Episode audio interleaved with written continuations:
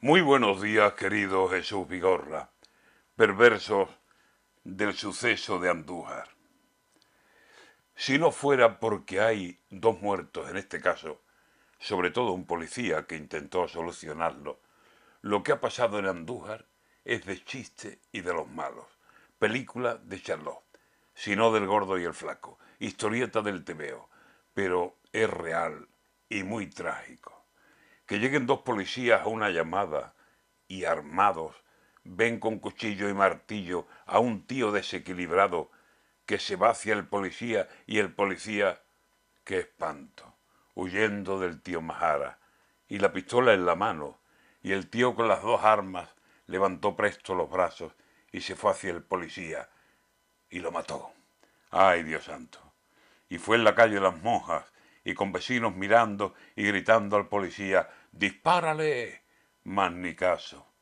Aquí de toda la vida el paso estaba cambiado, huían los delincuentes y el agente tras sus pasos, y si había algún caído era siempre el de aquel lado. ¿No tiene la policía más armas para estos casos? Y esas descargas eléctricas que te dejan atontado y por grande que sea el tío, puedes por fin esposarlo y no pueden dispararle, como en el presente caso, a las piernas, a los muslos y que caiga como un árbol. Y después el hospital y atenciones y cuidados. Pero el tío no apuñala ni te da de martillazos. Ni ahora habría un policía, pobre hombre, amortajado. El pastor le teme al lobo y no quiere molestarlo. Y el lobo matando ovejas. Dios mío, cómo ha cambiado la autoridad de uniforme.